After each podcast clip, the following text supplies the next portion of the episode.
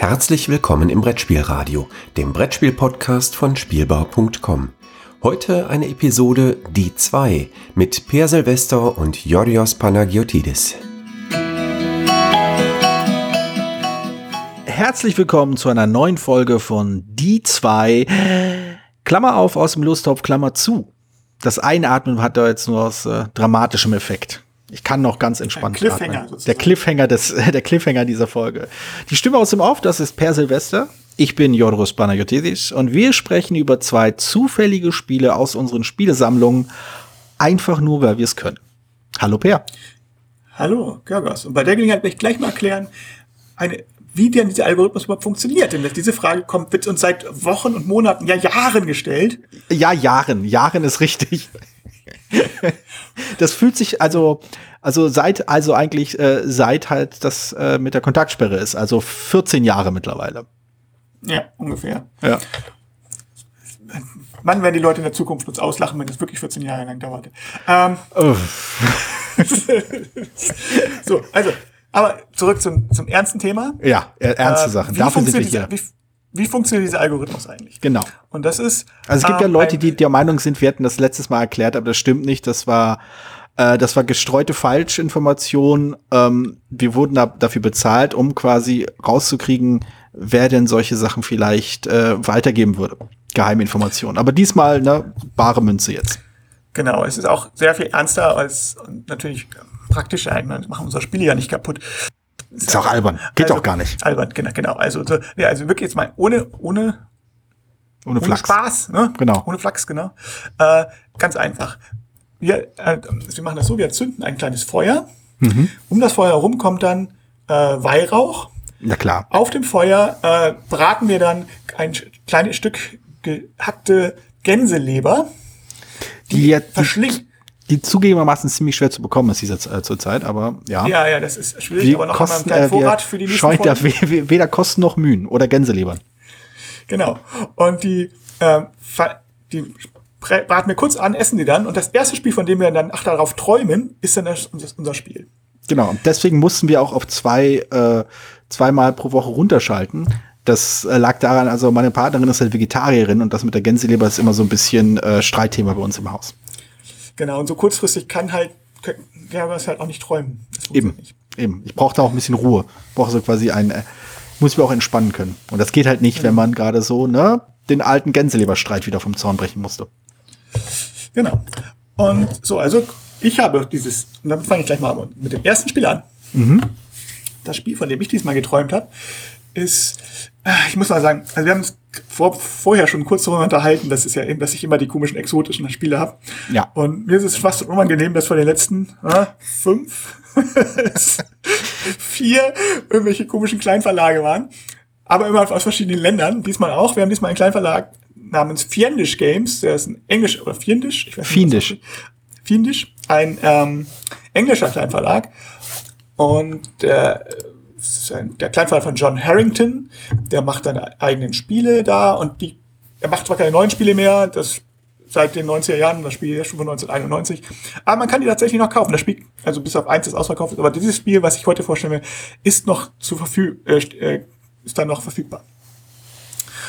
Für einen relativ günstigen Preis, 25 Pfund, glaube ich, was aber dass das wirklich noch handgeschnitztes Material ist, also geschnitzt ist vielleicht das falsche Wort, es ist ein Pappkarton und darauf ist Clipart-Grafik, also so Desktop-Gedächtnisgrafik.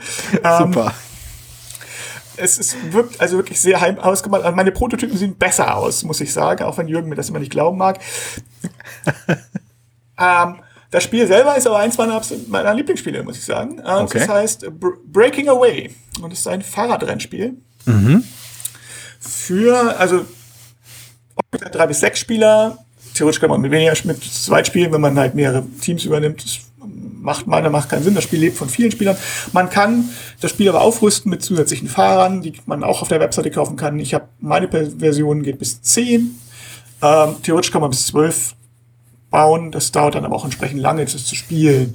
Aber mit zu 10 ist es überhaupt kein Problem, weil es das Spiel auch schon ein bisschen hervorhebt aus anderen Spielen. Also ich finde es tatsächlich ähm, am besten zu, zwischen 6 und 10. Das ist mein. Das ist ja auch die, die typische äh, Spielgruppengröße, die man halt zu Hause hat, ne? Vor allem jetzt im Moment. Ja, vor allem jetzt, jetzt. Ja. Ja, also ich spiele es tatsächlich nicht so oft, aber ich habe es letztes Jahr zu meinem Geburtstag zum Beispiel gespielt. Ich erinnere mich. Da, ja, genau. Ja, weil da entsprechend viele Leute waren. Hm. Und das Spiel ist meiner Meinung nach, ich habe, ich muss dazu sagen, meine, meine Rennspielphilosophie ist, dass ich nicht allzu viele Rennspiele brauche, äh, sondern ja, mich auf sehr wenige konzentriere. Also bei Fahrradrennspielen brauche ich eigentlich nur Breaking Away.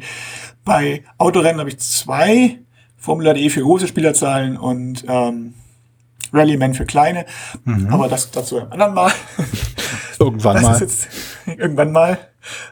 Was ist das Gute jetzt am Breaking Away? Das Coole am Breaking Away ist, das ist hm, eigentlich, ja, es ist ein Chaosfaktor durch die Mitspieler natürlich, aber kein Glücksfaktor die, und die Regeln sind bemerkenswert einfach. Also es soll ein Straßenrennen sein. Mhm. Das, auch wenn der Spielplan ein Ovale steht, explizit in den Regeln drin, das steht eigentlich für eine lange Straße. Die haben halt nur keinen ewig langen Spielplan machen wollen. Mhm. Mit ein paar Zwischensprints und halt den Ziel. Und äh, die, wie funktioniert es jetzt, dass man, man hat ein Team aus vier Fahrern, jeder vier, vier mal ein kleines, ein sozusagen Charaktersheet. Für jeden vier Fahrer stehen ähm, so drei Spalten Mhm. Also drei verschiedene Zahlen. Das sind sozusagen die Optionen, die dieser Fahrer in dieser Runde fahren kann. Also meinetwegen sieben, vier, neun oder so. Dann könnte ich so. Und alle, also halt drei Spalten für jeden Fahrer. Also sieben, vier, neun für den einen, sechs, drei, acht für den anderen und so weiter und so weiter. Vier, vier, vier für den dritten. Und alle gleichzeitig entscheiden für alle ihre Fahrer, wie viele Felder dieser Fahrer in dieser Runde fahren soll. Das ist halt genau diese Zahl. Also wenn du sieben, neun und habe ich gesagt, vier zur Auswahl hast, dann kannst du eben nicht fünf Felder fahren, auch wenn du es gerne möchtest, oder zehn Felder. Mhm. Manchmal möchte man das ganz gerne. Alle entscheiden gleichzeitig, das ist der Chaos-Faktor, von dem ich sprach. Dann werden die von vorne nach hinten bewegt, so wie man es von Formula.de kennt. Ähm, und wenn jemand dabei einen Sprint gewinnt, also über einen Sprint fährt, kriegt er dann gleich die Punkte dafür. Und am Ende der Runde, das ist das Entscheidende, gibt es neue Energie. Also die anderen beiden Zahlen, Optionen bleiben bestehen. Und die dritte Option, die man jetzt gerade verbraucht hat, die wird ersetzt durch eine neue Option, je nachdem, wenn man der Erste in einer Reihe ist oder auch der Erste alleine steht, darf man immer, bekommt man nur drei Felder als mhm. Schrittweite.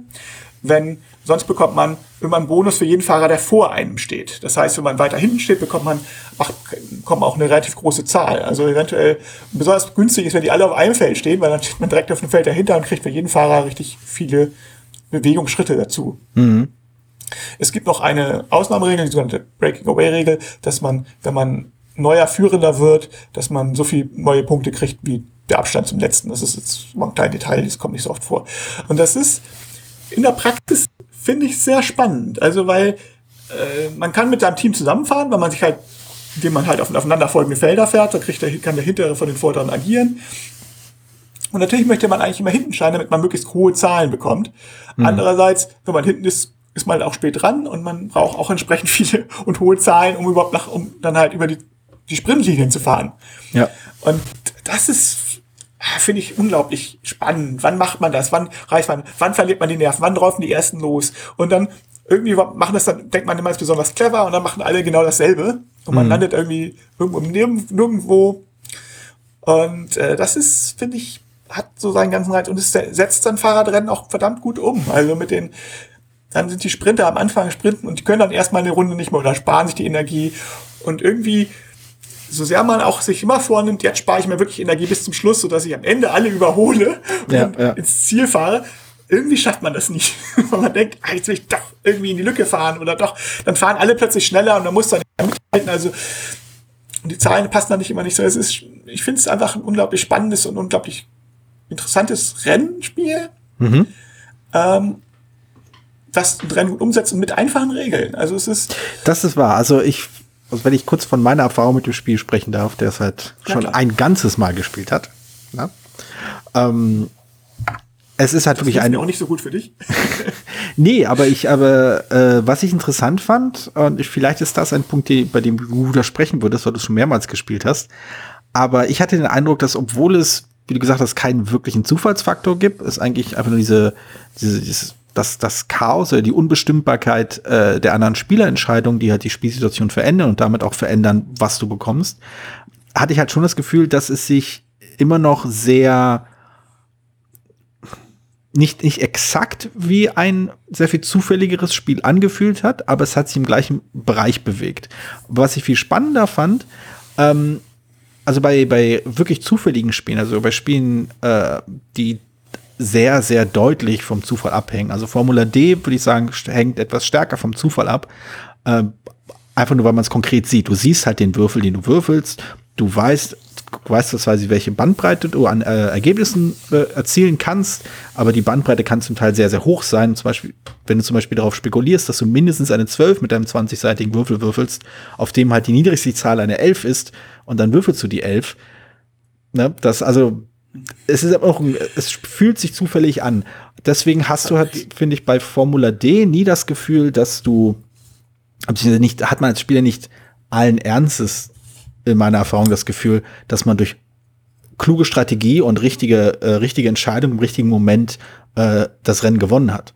Ich finde, Breaking, bei Breaking Away fand ich genau diese, dieses Erlebnis umgedreht ich habe den Eindruck gehabt, vom, vom Spielgefühl ist es, nimmt es sich nicht so viel, aber du hast trotzdem das Gefühl, dass deine Entscheidung entscheidend war. Dass deine Entscheidung quasi dazu geführt hat, dass du vorne gelegen hast. Und das finde ich ein faszinierendes äh, Erlebnis. Also da, da merkst du wirklich, wie, wie der Regelmechanismus ähm, nicht effektiv anders sein muss, damit du als Spieler mit einem anderen Gefühl aus dem Spiel gehst. Mhm. Also ich, ja, also Formula D ist für mich ziemlich, also ist ein Risikomanagement-Spiel, bei dem es mhm. darum geht, einzuschätzen können, wie viel, wann und wann, wann ich kann ich riskieren und wie viel muss ich riskieren. Mhm. Ähm, ich, bei Formula D ist auch eins meiner Lieblingsspiele, die ich auch wirklich sehr, sehr oft gespielt habe. Mhm. Und wo ich mich auch ein bisschen so reinspielen musste, wo ich am Anfang auch dachte, naja, gut, das ist ja alles Glück. Und ja, es, nee, es ist, Faktor. es ist nicht alles Glück, auf keinen Fall. Nee, nee, nee, das will ich jetzt nicht, meine ich, das war mein erster Genau, Eindruck. nee. Ja, aber genau, das, ähm, das würde ich halt auch nicht unterschreiben. Also da stimme ich ne? dir zu. Das, also, ja. wenn das der erste Eindruck von Formel D ist, dann äh, ist der nicht zutreffend. Absolut. Ja. Und äh, hängt natürlich auch an, wie die erste Runde läuft. Wenn hm. derjenige gewinnt, der man das Gefühl hat, der hat wirklich gut gefahren. Aber wenn es jetzt einer wirklich alles riskiert und alles gewinnt, das passiert bei Formula D halt mal. So, hm, das ja, klar. Breaking Away nicht passieren. Du hast diese Ausreißer, haha, hast du mhm. eben nicht so, sondern äh, du hast ja, du hast das Gefühl, auch wenn natürlich Glücks und Pech dabei ist, wenn die eine Mitspieler jetzt gerade in dem Moment entscheiden, auch loszufahren, oder wenn die dummerweise, du hast jetzt für sieben Felder entschieden und wenn du dich für nur acht Felder entschieden hättest, wenn du die Auswahl tatsächlich hattest, mhm. ähm, dann wärst du genau hinten an einem großen Pult gewesen, wo du ganz viele Punkte gekriegt hättest für deine nächste Energie.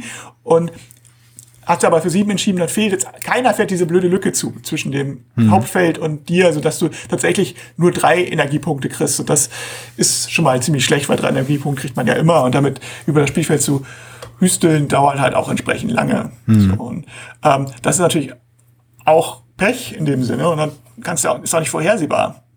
Genau, das, das meine ich halt eben. Aber äh, Genau, das, und das ist halt auch, auch keine, keine qualitative Kritik. Ich finde halt bloß die, das ist halt was, war halt so mein Eindruck, dass das Gefühl, mit dem du aus Breaking Away rauskommst, sehr viel stärker ist, dass deine Entscheidung, also deine kluge Entscheidung, oder wie du es bei Formula D genannt hast, dass das, dass das richtige Risikomanagement entscheidend war. Aber wie das, also so kommt es zumindest, zumindest bei mir an, wenn du es auch so beschreibst, letztendlich hast du kann, also ist das halt absolut unvorhersehbar. Du kannst halt nicht berechnen in irgendeiner Form, ob vor dir jemand landen wird oder nicht. Du kannst es nicht abwägen. Es gibt keine Indizien, die das irgendwie einschränken.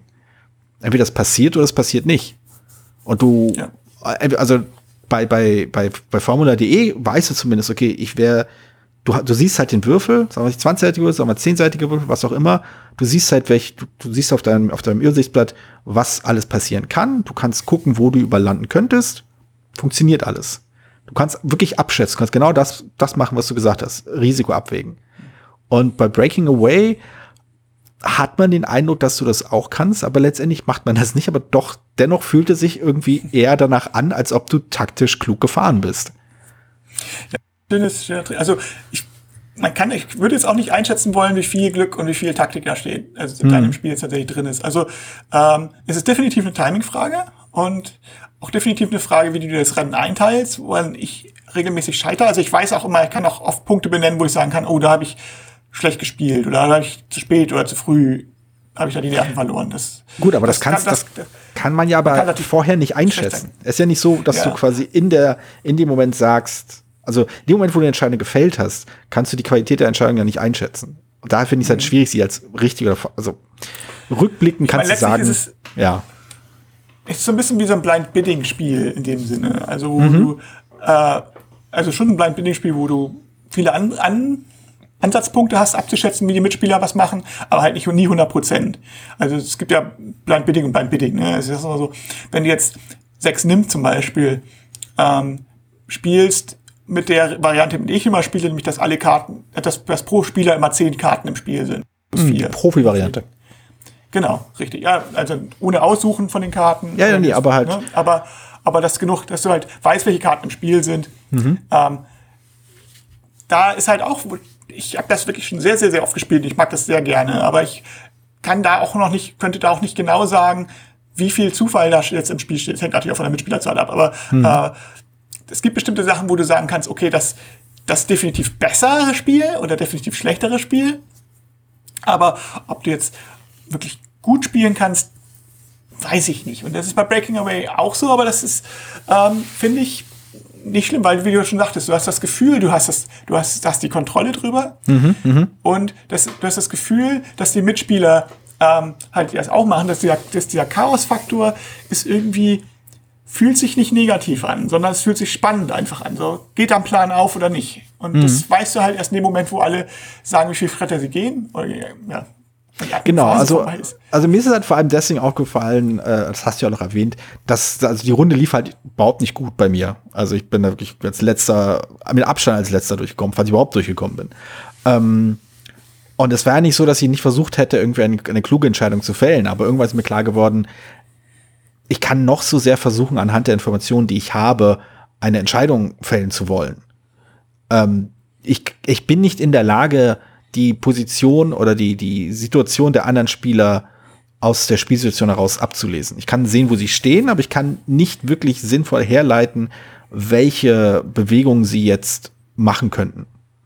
Dafür ist das halt viel zu kompliziert. Also dafür gibt es halt viel zu viele, äh, also sie haben halt vier, vier Leute, die laufen, es gibt so viele Radfahrer, die halt kreuz und quer fahren können, sie haben auch verschiedene ähm, Zahlen, die sie spielen können und so weiter und so fort. Das ist halt alles so, es ist, es ist halt nicht, nicht wirklich an sich zufällig, so wie ein Würfelwurf zufällig ist, aber es ist unvorhersehbar, so wie halt die, äh, die Einzelentscheidung einer größeren Gruppe von Menschen unvorhersehbar ist, wenn sie völlig unabhängig voneinander gemacht werden können. Und ähm, aber vielleicht ist das hm? Mal, dazwischen gerade Vielleicht ist auch dann das ein Punkt, warum der mich so reißt, weil ich hatte früher gerne Straßenrennen geguckt, nicht die ganze Zeit, sechs Stunden oder so, aber gerne so reingeguckt, vor den Tourforms so vor den ganzen Doping-Geschichten, mhm. beziehungsweise bevor man das wusste, äh, weil ich das taktisch interessant fand. Ja. Und weil es eben auch so, und das ist ja auch gut umgesetzt, du kannst bei so einem Rennen nicht vorhersehen, warum plötzlich diese Leute wegspringen können und warum das bei denen gelingt und warum ja. andere eingeholt werden. Und bei anderen fahren sie ganz schnell hinterher und bei anderen, bei diesem die, die, da, ist, da ist es unwichtig. Das kannst du auch nicht vorhersehen. Das ist bei Breaking Away wirklich absolut um, total gut umgesetzt. Mit einfachen Mitteln. Mhm, mh. Genau, also äh, ja, mir ging es halt wirklich nur um diese, um diesen Unterschied zwischen halt das, was, äh, was, das, was im Spiel tatsächlich möglich ist und das, wie man sich selbst wahrnimmt. Und wie dieser Unterschied halt unglaublich dazu beitragen kann, äh, wie, ja, wie halt das Spiel empfunden wird und wo man quasi was man halt tatsächlich äh, erlebt im Spiel. Ähm, na, wir sind ja schon zeitlich gut vorangeritten. ähm, dann, ich mache mal eine knallharte Kurve in, äh, in mein Spiel. Okay. Von dem ich dann geträumt habe. Weil äh, mir ist von dem vorhin aufgefallen, dass ich keine nennenswerte Herleitung hinbekommen würde. Von dem einen zum anderen Spiel. Kein, kein Fahrradspiel jetzt, ja? Es ist, ähm, es ist im weitesten Sinne überhaupt kein Fahrradspiel. Auch im, auch im exaktesten Sinne ist es kein Fahrradspiel. Aber es geht um Dinge. Nein, äh, ich versuche gerade irgendeine Möglichkeit zu finden, ohne sofort den Namen zu nennen. Ähm, ah, wo du Blind Bidding gesagt hast. Es ist nicht Blind Bidding, aber es ist Bidding. Es ist äh, also Bieten. Es ist ein Beatspiel. Es ist ein Beatspiel mit einem Mechanismus, der äh, überraschend gut funktioniert und überraschenderweise danach meines Wissens nach so gut wie nicht aufgegriffen wurde. Und zwar äh, man, man bietet hier auf verschiedene Leisten, die einem bestimmte Dinge erlauben zu tun. Und wenn man überboten wurde, äh, darf man sofort auf was anderes bieten. Das Spiel ist äh, Kyklades oder Kyklades auf Griechisch, Kyklades auf, auf Deutsch oder wenn man es auf Amerikanisch aussprechen will, Cyclades. Auch Cycle? Ja, ah, das ist vielleicht, vielleicht das, das der rote Folge. Cycling, ja. ähm, es ist ein Spiel, das äh, im mythischen antiken Griechenland spielt. Und äh, ja, das war auch einer der Gründe, weshalb ich es interessant fand. Deswegen wollte ich es mir mal näher anschauen. Dann habe ich es gespielt und es hat mir sehr gut gefallen und dann habe ich es gekauft und jetzt habe ich es und ich mag es. Es ist äh, auch auch wenn es einige Eigenheiten hat, die ich, die ich ungewöhnlich finde, aber es ist ein ähm, es ist auch ein überraschend konfrontatives Spiel. Also nicht überraschend, also für mich überraschend vielleicht, weil ich von konfrontativen Spielen eigentlich ziemlich schnell, ziemlich gelangweilt bin.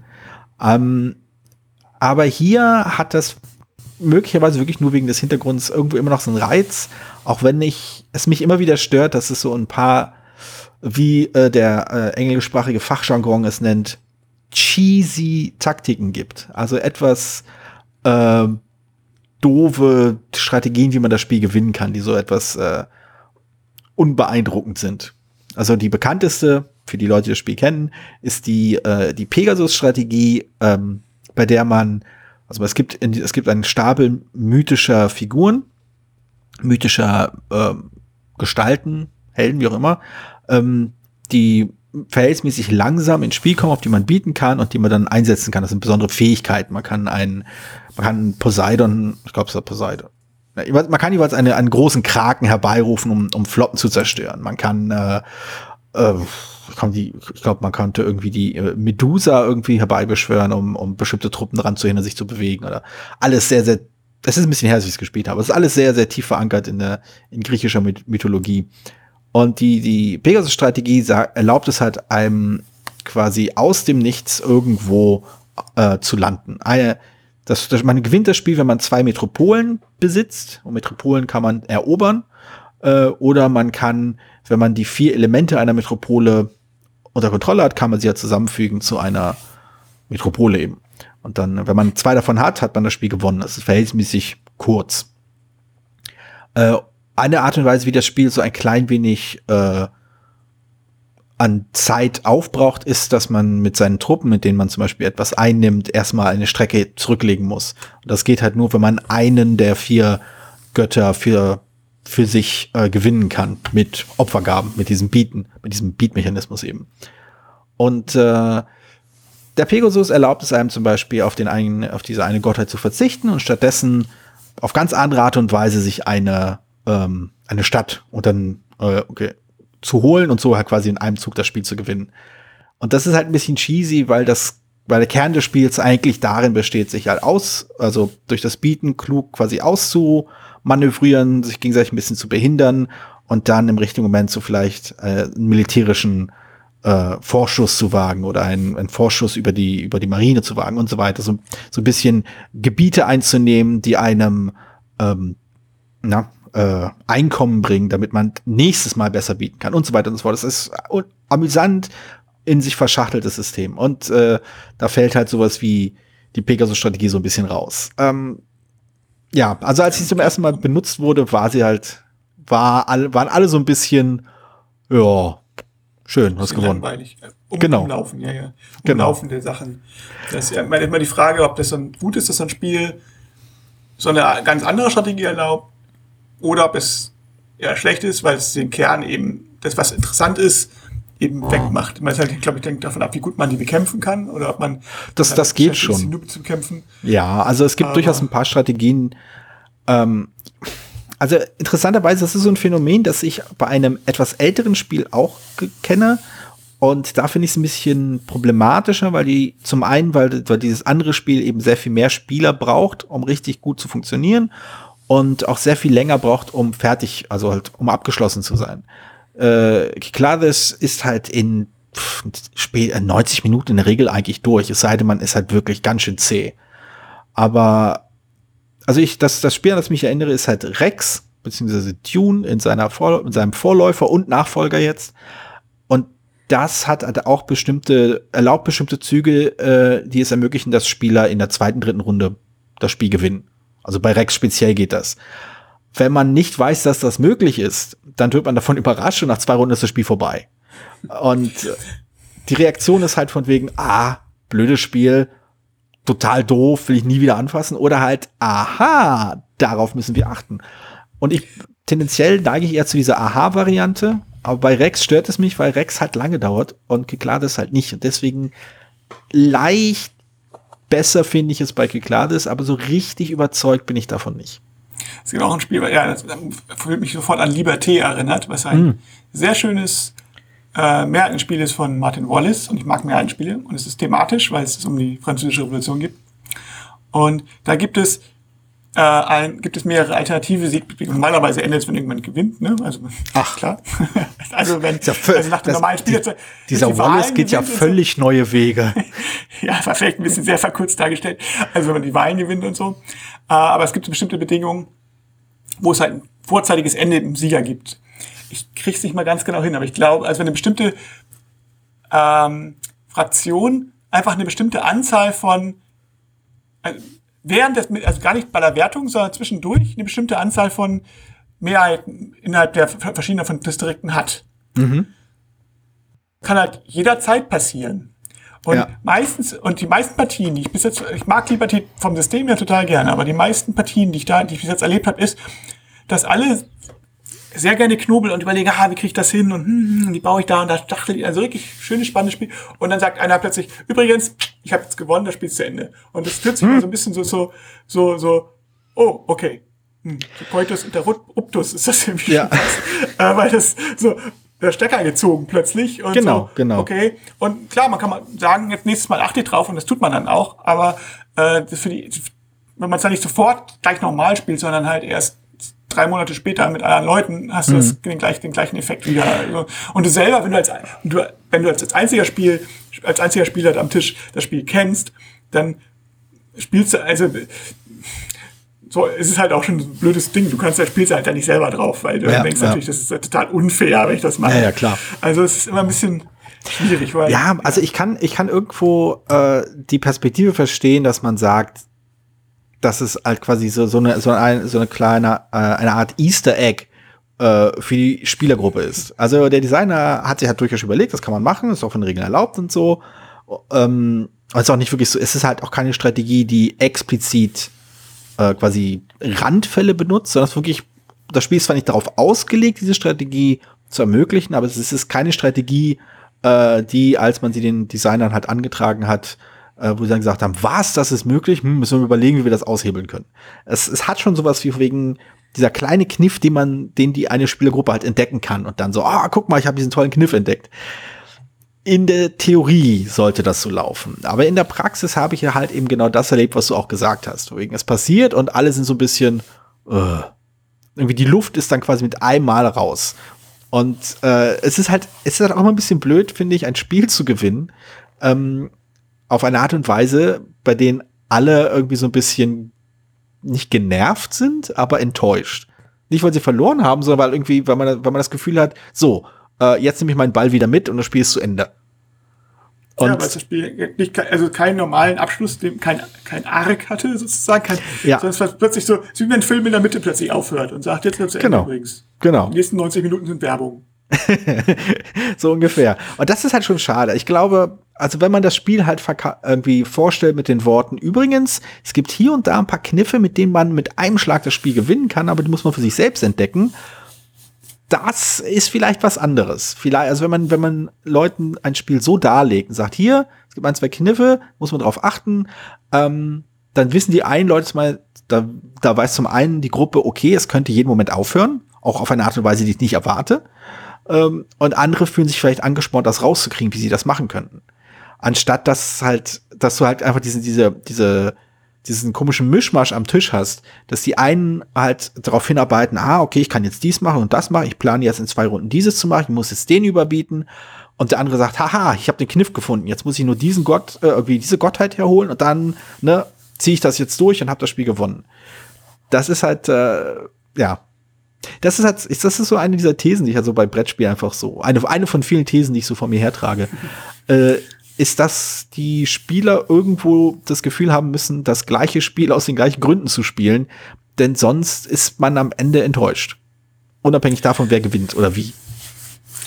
Ja, ja, also ich finde, ich, ich bin da noch andere Sachen überlegen. Ich will nicht gerade, wie weit mich das. Also es gibt so einen Mechanismus, den ich in Spielen hasse.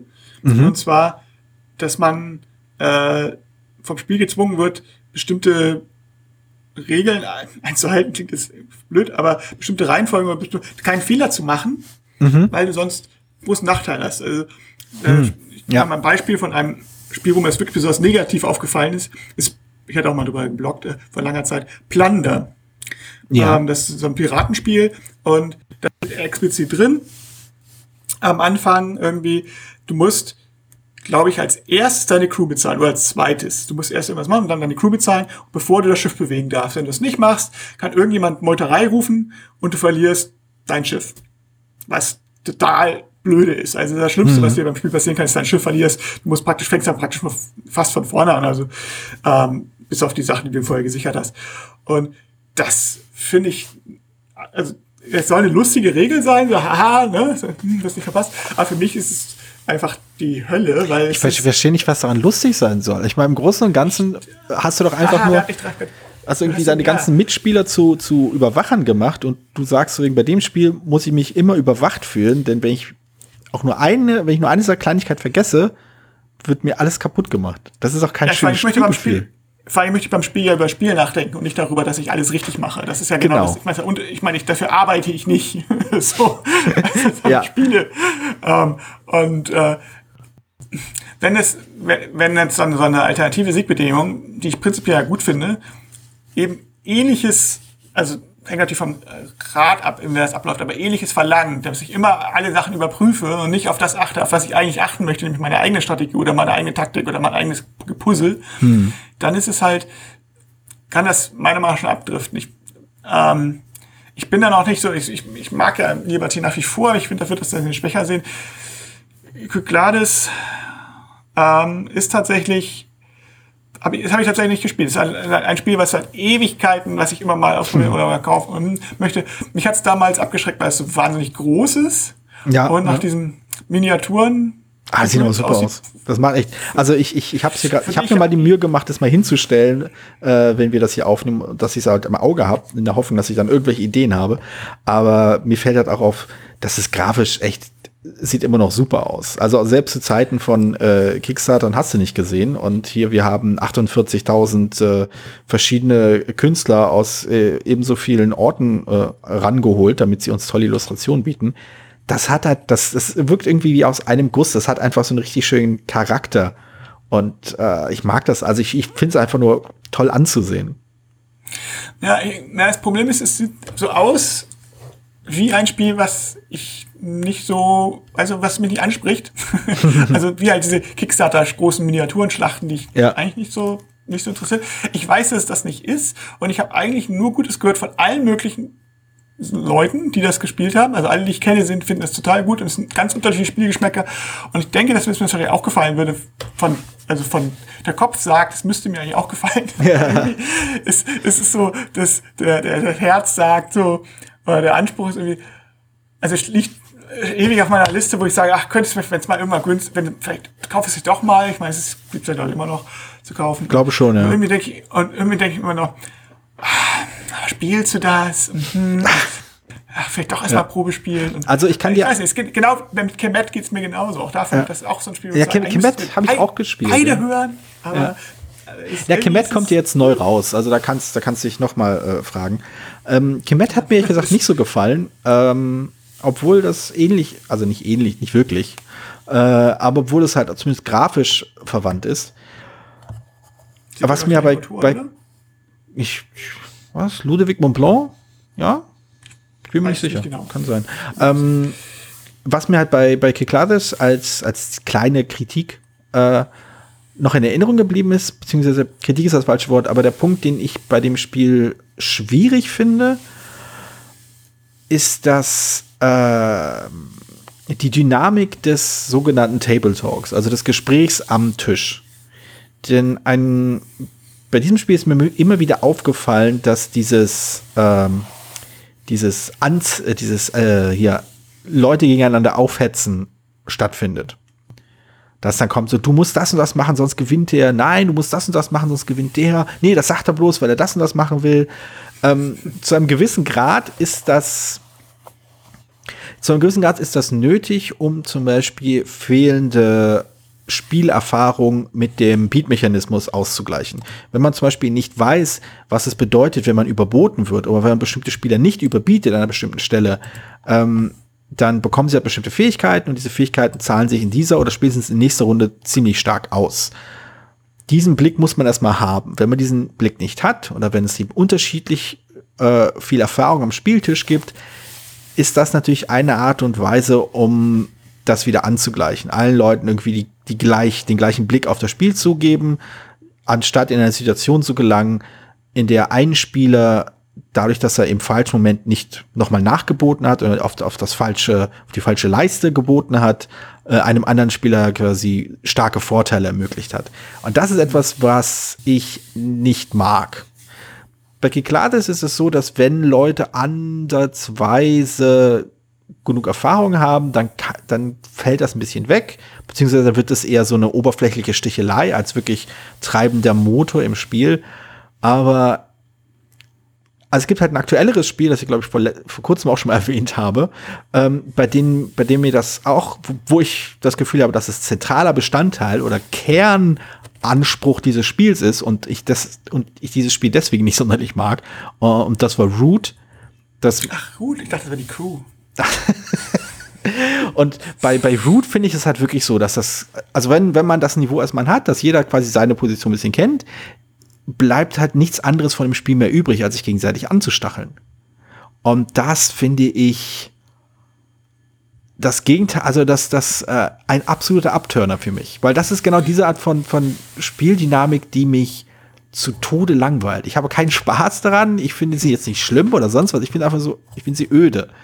Bei Keklades ist es vielmehr so, dass ich sie schwierig finde und dass ich immer versuche, sie zu vermeiden, soweit es geht weil ich halt, wenn ich, wenn ich dieses Spiel halt neuen Leuten oder Spiel, äh, Spielern vorstelle oder neuen, neuen, äh, neuen Gruppe vorstelle, versuche ich halt immer ein Auge drauf zu halten, dass die Leute das, den Spielkern mitnehmen, den Spielspaß quasi präsentiert bekommen und sich darauf einlassen können. Und zum Beispiel möchte ich verhindern, dass das passiert, was ich mit der Pegasus-Strategie meinte. Dass auf einmal jemand einfach aus dem Nichts den Stecker zieht und der Spielspaß quasi von mit, mit dem Schnipsel einfach weg ist. Ich möchte schon, dass dieses Spiel äh, schon dazu beitragen, dass das Spiel quasi eine, wie du es genannt hast, eine Arc hat, einen Spannungsbogen, der auch zu Ende geführt wird. So ein großes klimaktisches Gefecht, wo es dann um diese eine Schlacht, um diese eine Metropole geht. Entweder der eine wird jetzt diese Schlacht, äh, diese Stadt einnehmen oder nicht. Und das macht halt das schon ganz gut. Wo die Spannung auch bis zum Schluss dann hält, ne? Und nicht genau. sich weg ist. So, ja. Nee, das ist geil. Ja, aber das, das ist halt das Problem. Also diese, gerade diese Art von äh, Tischgespräch finde ich ja, schlimmstenfalls finde ich sie ätzend, wie bei Root. Äh, bestenfalls, wie bei Kiklades, finde ich sie äh, bedauerlich und wenn es irgendwie geht, äh, storrig darauf zu, sie gering zu halten. Weil, wie gesagt, ich finde es nicht reizvoll. Und äh, vor allem gehen dann halt einfach so viele unterschiedliche Impulse quer. Also Spiele der Spieler, die das Spieler, die das Spiel nicht so gut kennen, wissen nicht, ob sie manipuliert werden oder nicht können das halt nicht einschätzen, ihnen fehlt halt die Erfahrung. Spieler, die das Spiel gut kennen ähm, und vielleicht gegen einen anderen Spieler spielen, der es gut kennt, die werden natürlich versuchen, ihren eigenen Vorteil irgendwie aus dieser Situation rauszuholen. Und dadurch ent entwickelt sich so eine komische Dynamik, die mit dem Spiel selbst nichts, nicht wirklich zu tun hat. Das ist halt eher so ein Gerangel um, ne, ich möchte meine Strategie durch, durchsetzen, indem ich diese eine, diese einen Spieler davon zu über, überzeuge, den Zug zu machen, der mir was bringt. Und das finde ich halt uninteressant. Mhm. Und vor allem, es, es versäuert dann meistens den weniger erfahrenen Spielern so das Erlebnis. Weil niemand will irgendwie mit dem Gefühl, also weder das Gefühl am Tisch haben, äh, hier wie eine Schachfigur über das Brett gezogen worden zu sein, ähm, noch will man sich fragen, ob das überhaupt möglich war. Und ja, das ja, mag ich alles nicht. ja, ich, ja, ich bin da es hängt ein bisschen vom Spiel und von, vom, vom Faktor ab und so. Und also das ist, man hängt auch, glaube ich, auch von den Spielern ab, wie weit, ja, na klar. Das, wie weit das geht und so. Also ich, ich fand zum Beispiel, wir haben mal drüber früher gestritten, ob man bei Siedler darauf hinweisen darf, wer der Führende ist. weil, weil, nee, nicht immer auf den Führenden und so. Ja, ja, es, weil ich finde es viel frustrierender, wenn ich hinten sowieso schon hinten liege und dann auch noch Rohstoffe abgeben muss. Ja, ja, genau. weil der andere keine Lust hat, hat gegen den Führenden zu spielen, weil das der so gemein ist. Ja, also das sind ah, ja, ja, ja. ja, Das ist, äh, naja, es sind ja also verschiedene, das, das Spiel ist eine große, äh, das spielen eine Menge, wie du schon sagtest, eine Menge Faktoren mit rein. genau, genau. Und ich finde, sobald das quasi in ein Spiel reinläuft, vor wegen dieses, diese Metadiskussion, wer wie spielen sollte, aus welchen, was, aus welchen Zielsetzungen auch immer, äh, das, ich, das, das finde ich, finde ich immer ein Störsignal für das Spiel selbst. Ein Spiel sollte solche, solche Dinge meinem Empfinden nach vermeiden. Beziehungsweise Spiele, die explizit darauf ausgelegt sind, finde ich eher mau. So, damit haben wir wieder unsere 30 Minuten Marke zielstrebig gesprengt. Aber nur knapp, ja. Ne? Ja, ganz knapp, ganz knapp. Also es, das kann man bestimmt. Ja, genau, das kann man bestimmt im Schnitt wieder rausholen. okay, ja, was? Auch, wenn, wenn, wenn, sie unsere unseren Ouvertüre überspringen und dann gleich mit den Spielen einsteigen, dann haben wir Genau, genau, genau. Das haben, das haben bestimmt 25 Minuten Vorspann, ne? Dann ja, hat, da, mindestens, mindestens. Nur gut, das waren zwei äh, unterhaltsame Spiele. Äh, eins, das ich überraschenderweise schon mal gespielt habe. Und eins, das du überraschenderweise nicht gespielt hast. Verkehrte ja. Welt. Verkehrte Welt. Gut, dann danke ich dir, der. Und äh, wir sprechen uns dann zur nächsten Folge mit zwei neuen Spielen.